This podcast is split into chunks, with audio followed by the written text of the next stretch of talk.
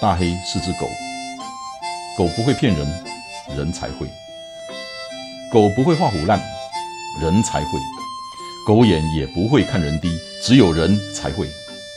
大黑看天下，我看的天下跟你们的不太一样。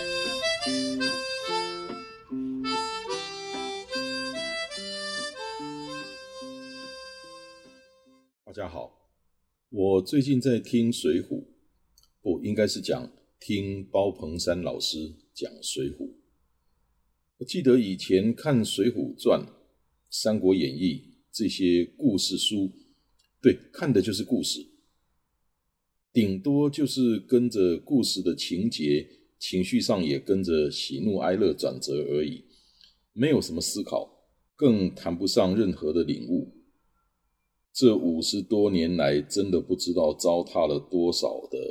中外名著，一直到几年前开始听书，尤其是最近这两年听的书五花八门，其中也包括了这些中外的名著，才发现里头其实有更多的值得去思考的地方，也教会了我很多的道理，也颠覆了我很多原来的认知。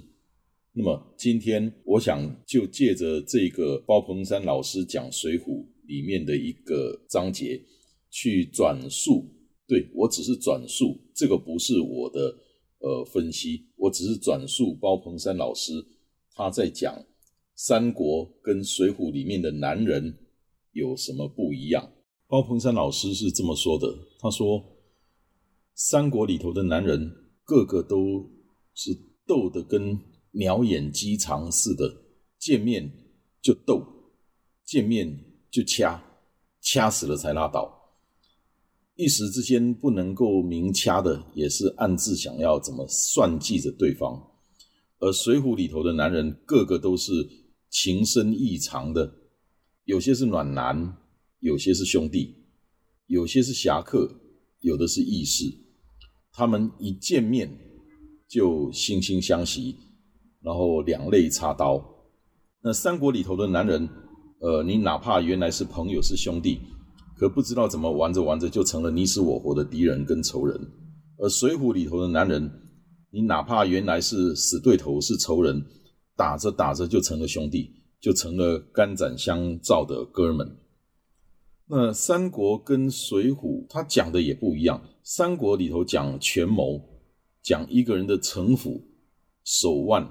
讲厚黑学，三国给我们的印象就是说，人要活得好，必须要足够坏。三国的前半部，他的主角是曹操。曹操最大的特点是什么？心狠手辣，自私鬼，然后皮厚心黑，杀人狂。那三国的后半部讲的主角是诸葛亮。那诸葛亮最大的特点是什么呢？他是足智。多谋心眼多，阴谋诡计满锦囊。那《水浒》里头的英雄呢？尤其是那些呃出身下层的英雄，他们恰恰相反，他们只有一腔热血，一身正气，行侠仗义，不计利害。他们没有那么多的心眼，恰恰相反，他们是别人心眼的受害者。比方说谢珍、谢宝。就被毛太公、毛仲义两父子的心眼给害了。他们没有那么多的谋略，那恰恰相反，他们都是别人阴谋的受害者。林冲就是那个豹子头林冲，他被高俅、高衙内这对父父子的阴谋给害了。武大郎被西门庆给害了，武松被张都监给害了，就连宋江这样子的人都被刘高害过。后来还被王文炳给害了，那要送上刑场去杀头。所以三国讲权谋，水浒讲正气；三国讲利害，水浒讲道义。三国里头的男人跟男人互相都是敌人，只要是英雄，双方就是竞争的对手。水浒里头的男人跟男人互相是兄弟，只要是好汉，大家就是合作的朋友。所以三国跟水浒体现了男人与男人之间最典型的两种关系。那为什么男人在三国跟在水浒里头有这么样整体性的差异呢？因为三国里头的男人往往是属于一个集团，而水浒里头的男人往往就是一个个孤单的个人。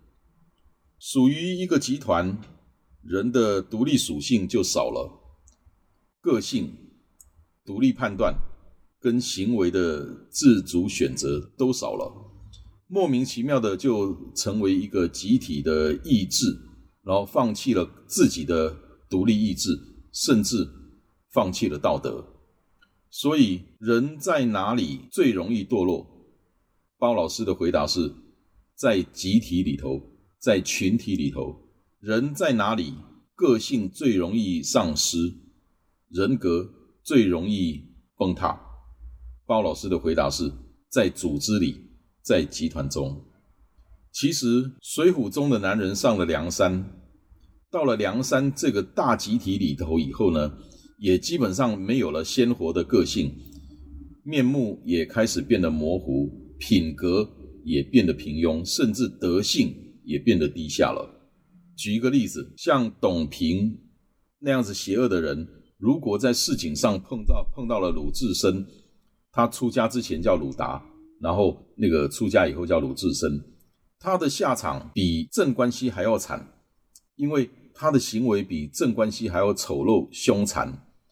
他为了得到同僚陈太守陈太守的女儿，他先投降南山呃梁山，然后。骗开了大门，冲进陈太守的家，杀杀了人家一家，抢了人家的女儿。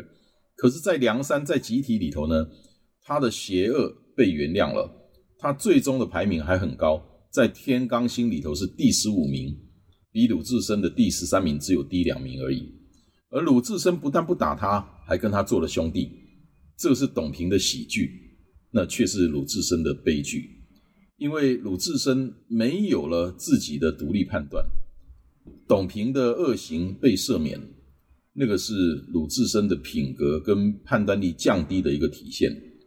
所以一个问题，人怕什么？你一般会回答：人怕落单，没有问题。人总是想找一个组织来接纳自己。再问一个问题：人最怕什么？人最怕的是在。集体中迷失了自己，你归属的群体在给你的保障跟利益的同时，也会让你交出更多的权利跟自由，甚至精神和人格。这个是今天我想要跟大家分享的。那再强调一遍，这些都是我转述包鹏山老师在读《水浒》里头的内容，并不是我个人的看法。如果你们喜欢听，我会继续把包老师在《水浒》里头很多的分析讲给大家听，转述给大家听，因为他真的讲出了很多原来我们认知不一样的地方。比方说，林冲到底是英雄还是懦夫？那宋江的个性真的是像小说里头写的那样子吗？你怎么样从小说的内容去看一个人一件事？或者是你要怎么样从作者施耐庵的角度去看这些事情？所以问题的背后，问题背后的问题才是真正的问题。所谓的真相背后的真相才是真正的真相。好，今天我们先讲到这里。如果你喜欢听我来转述《水浒传》，我来转述《三国》，我来转述《红楼梦》，那。请你在下面留言，那么我才会继续跟大家来分享这些很精彩、很精彩的内容。那么多年前，五十多年前读的是故事书，现在听的是人家的导读，这些大师的导读真的不一样。同样的一本书，我读跟人家读就是不一样。我五十年前读跟现在读也会不一样。我们来听听大师的分享。今天就到这里谢谢大家。